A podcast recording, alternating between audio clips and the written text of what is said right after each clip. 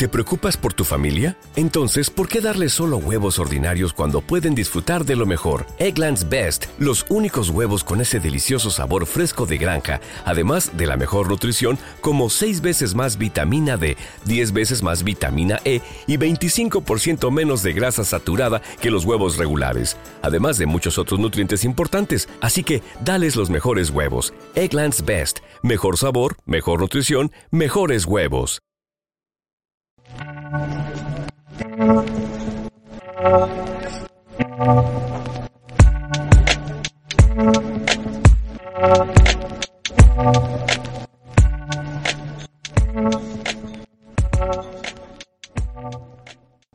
Bienvenidos a un nuevo episodio de BIOS, el segmento predilecto de cada miércoles de nuestro podcast de fútbol.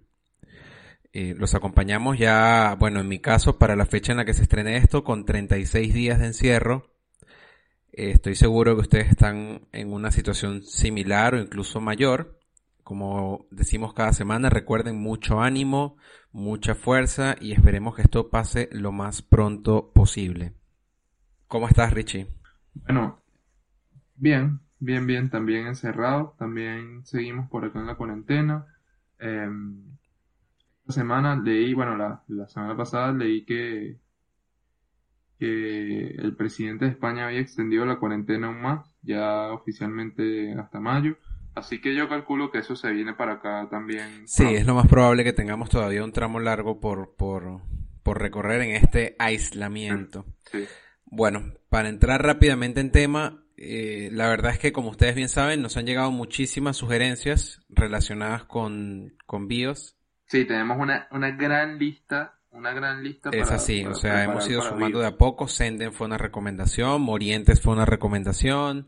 Eh, por ahí nos han dejado comentarios. Recuerden seguirnos, arroba podcast de fútbol en Instagram, arroba fútbol-podcast en Twitter. Eh, gracias de nuevo a la comunidad de iBox que ha venido creciendo. Gracias a todos los que se han venido sumando. Recuerden que pueden escuchar los episodios anteriores. Eh, recuerden siempre que no tenemos la verdad absoluta en lo que decimos. Tratamos de siempre consultar fuentes confiables. Y si yo en algún momento hago algún comentario, o Richie también lo hace, relacionado con todo lo que estamos hablando, recuerden no sacarlo de contexto, disfrutar el contenido y si no les parece algo que decimos, vamos a debatirlo. Entonces, porque esa es la idea, ¿no? Esa es la idea, hacer una comunidad fuerte, una comunidad que, que, crezca y que sobre todo quiera debatir con argumentos. Claro, eso es lo, eso es lo más importante porque sentimos que se ha perdido un poco. Y por favor, eh. por, por favor, comentarios con Gracias, sí. Comentarios con usuario. Ya va por favor. comentarios en anónimo. Eso es muy importante, hay que tener identidad. Ahora, entrando en tema. Porque no suena bien estimado anónimo. Prefiero estimado Juanito. Es así. Bueno, este, entrando en tema, esta semana traemos un jugador. Eso es verdad. Yo lo iba a decir, yo justo lo iba a decir, iba a decir, bueno, teniendo en cuenta la lista larga que tenemos de recomendaciones, Richie decidió hacer lo que se le canta y tomó a un jugador. sí, tal cual. Tal cual. Hoy les, traemos a Nemanja Vidic, un, bueno, un ex defensor, central serbio, balcánico, como, como buen, como buen tipo de esta nacionalidad, bueno, siempre se caracterizó por ser un, un jugador muy aguerrido, rocoso, que te luchaba siempre cada balón, corría cada sprint final del contrario. Em, siempre, yo lo, yo lo recuerdo obviamente con mucho cariño porque em, él formó parte de, ese, de esa última camada del Manchester United gloriosa de Ferguson, que fue la que yo disfruté. Cuando yo empecé a ver fútbol por ahí hace unos 15 años, eh, era, era ese Manchester United con él, con Ferdinand, con, bueno, ya los últimos. claro, básicamente era como, básicamente era como el primer amor futbolístico que tuviste, digamos. Sí, de ese, ese equipo, ese, ese muy buen equipo. Este, bueno, como les comenté, nada, formó una pareja de centrales histórica en la Premier League con, con Río Ferdinand. Eh, la verdad es que sus inicios son un poco complicados de rastrear, dado, bueno, las continuas reformas territoriales que sufrió eh, esa, esa, parte de, de los Balcanes en, en, Europa. Recordemos que, bueno, a principios del siglo pasado, eh, el siglo pasado existía un país llamado Yugoslavia, que luego fue separándose en distintos países. Eh, pero nada, esa clase de geopolítica la vamos a dejar para otro episodio.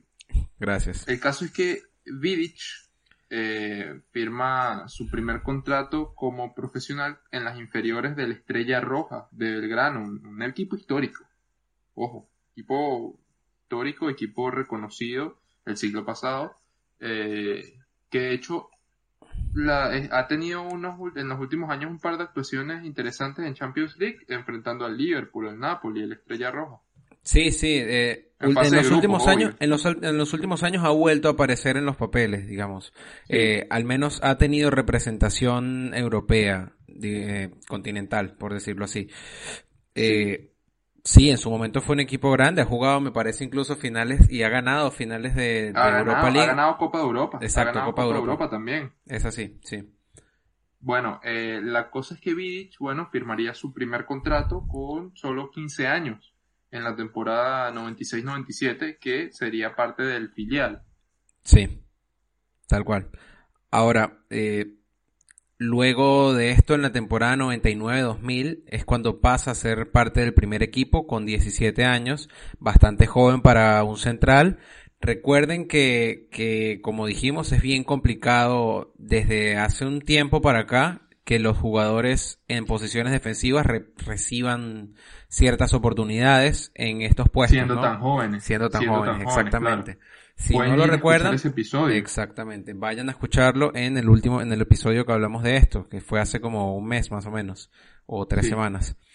Eh, bueno, debido a que esto, a la poca participación, la temporada siguiente fue cedido al Spartak Subotica, que en aquel momento se encontraba en tercera división. Eh, luego de esta sesión vuelve a la Estrella Roja para la temporada 2001-2002, es decir, pasa una temporada fuera, y gana la Copa de Yugoslava, siendo Vidic uno de los, de los, digamos, de los baluartes de la temporada, a pesar de tener solo 19 años, ya empezó a, mostrarse. Eh, luego de esto también jugó dos temporadas más e incluso fue capitán del equipo, vimos bastante joven, o sea, eh, de sabes, cualquiera. Lo tuyo lo hace cualquiera, ya vimos que Vidic lo pudo hacer. Sí, obvio. Ahora juega dos temporadas como capitán, en su última temporada volvió a tener éxitos colectivos. ¿Te está gustando este episodio? Hazte fan desde el botón Apoyar del podcast de Nivos. Elige tu aportación y podrás escuchar este y el resto de sus episodios extra. Además, ayudarás a su productor a seguir creando contenido con la misma pasión y dedicación.